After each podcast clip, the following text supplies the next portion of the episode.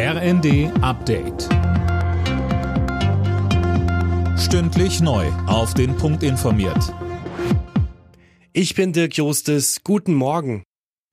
Erst zu Beginn der Woche hat die EU eine vierte Corona-Impfung ab einem Alter von 60 Jahren empfohlen. Bundesgesundheitsminister Karl Lauterbach geht bereits einen Schritt weiter. Im Spiegel sprach er sich für eine vierte Impfung auch für Jüngere aus.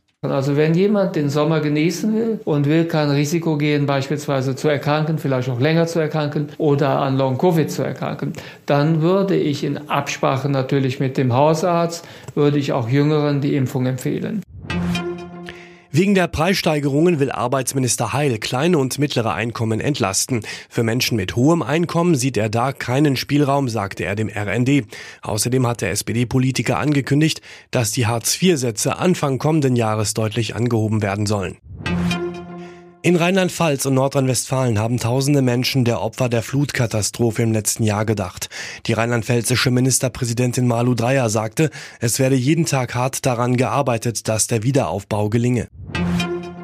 Mit dem Ferienstart in fünf weiteren Bundesländern unter der Woche und heute wird's am Wochenende wieder besonders voll auf den Straßen.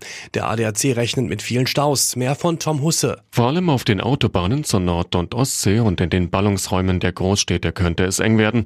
Aber auch die Fernstraßen zu den italienischen, französischen und kroatischen Küsten sind erfahrungsgemäß gut befahren. Bereits am Nachmittag wird mit einer großen Reisewelle gerechnet.